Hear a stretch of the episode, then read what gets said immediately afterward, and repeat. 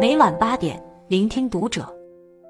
各位听友们，读者原创专栏现已全新上线，关注读者首页即可收听。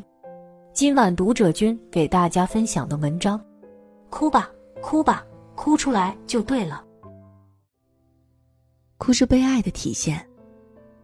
徐飞在《一路成年》中说：“我很羡慕能哭的，你都不哭的。”小丸子满脸惊讶。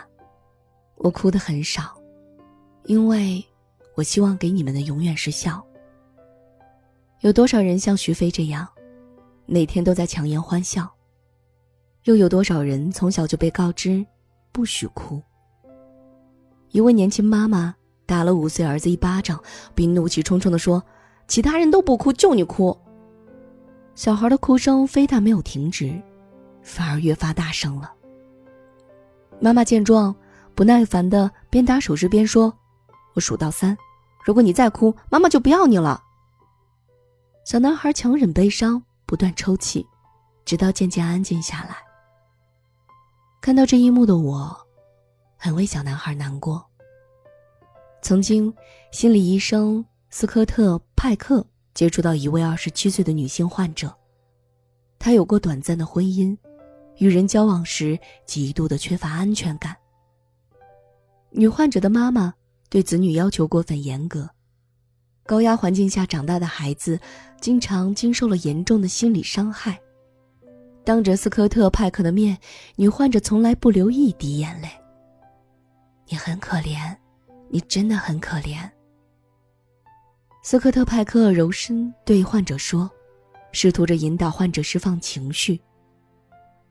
我办不到，我哭不出来。我没有办法释放自己。女患者很灰心。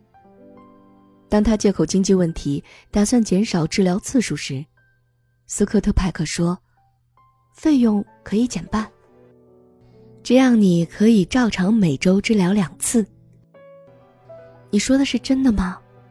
斯科特·派克点点头。女患者沉默了许久，终于流下了眼泪。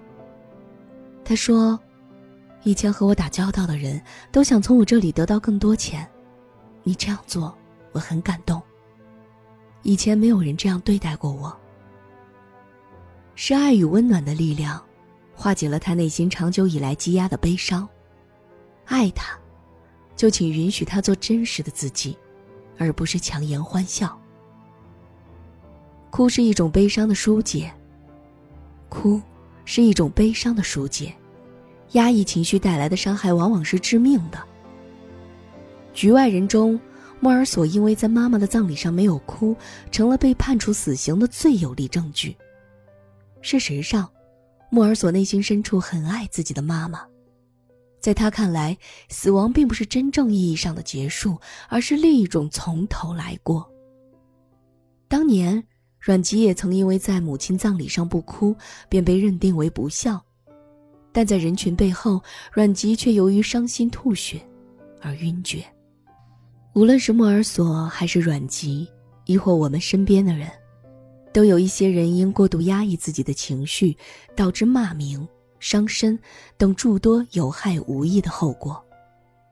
之前看到过一个故事，一位原本被很多人羡艳的女人，因家中遭遇巨变，丈夫离她而去。视力渐渐模糊，最后走路都成了问题。家人和朋友总是设法逗她开心，并陪她去医院检查。医生说，身体好好的，查不出病因。走了几家大医院，结果都是查不出病因。最后，找到一位老中医，听完女人的讲述，老中医问：“这段时间你有没有哭过啊？”“没有，大家都逗我开心。”我没有理由哭。女人无奈的说：“那从现在开始，你想哭就哭吧。”老中医话音未落，女人已是泪流满面。几个月后，女人开始恢复视力，整个人也精神了不少，积压在心底的委屈总算是流了出来。法国精神分析学家吉纳维夫·阿弗里伊尔说。情绪如果没有在心理上抒发出来，就会阻止身体精力的发展。哭吧，哭吧，哭出来就对了。有时候哭也是爱惜自己身体的表现。哭是瞬间的真情流露。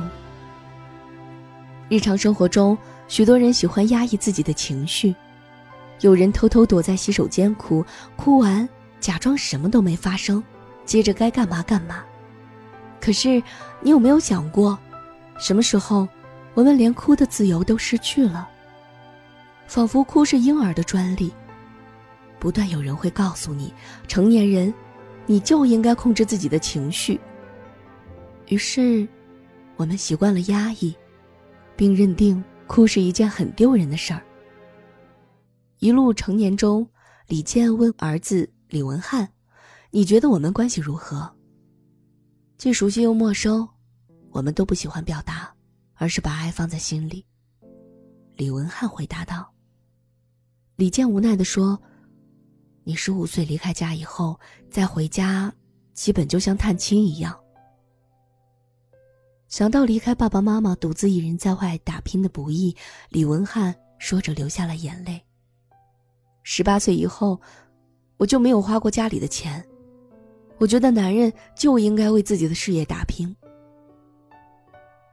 心疼儿子的李健说：“如果再重新选择一次，我不想再让你走这条路。”说完这句话，再也没能抑制自己的泪水。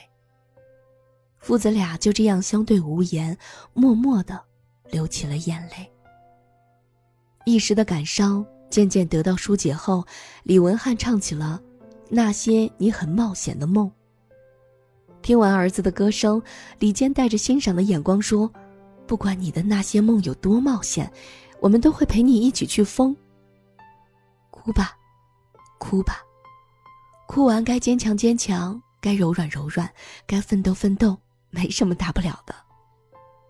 每个人都有禁不住落泪的时刻。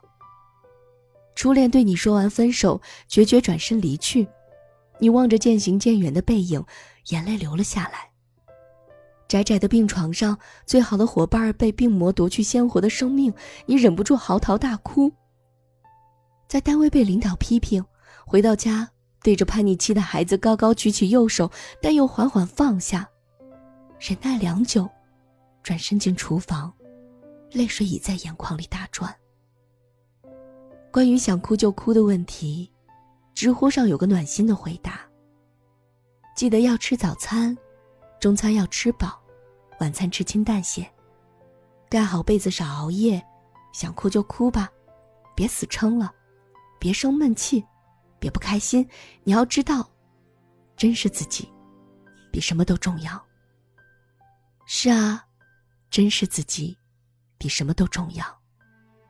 没有人的生活是容易的，哭吧，想哭就哭吧，别死撑着。人是感情的动物。真情流露是最自然的感情，请记得，哭完了，好好珍视自己。关注读者，感恩遇见。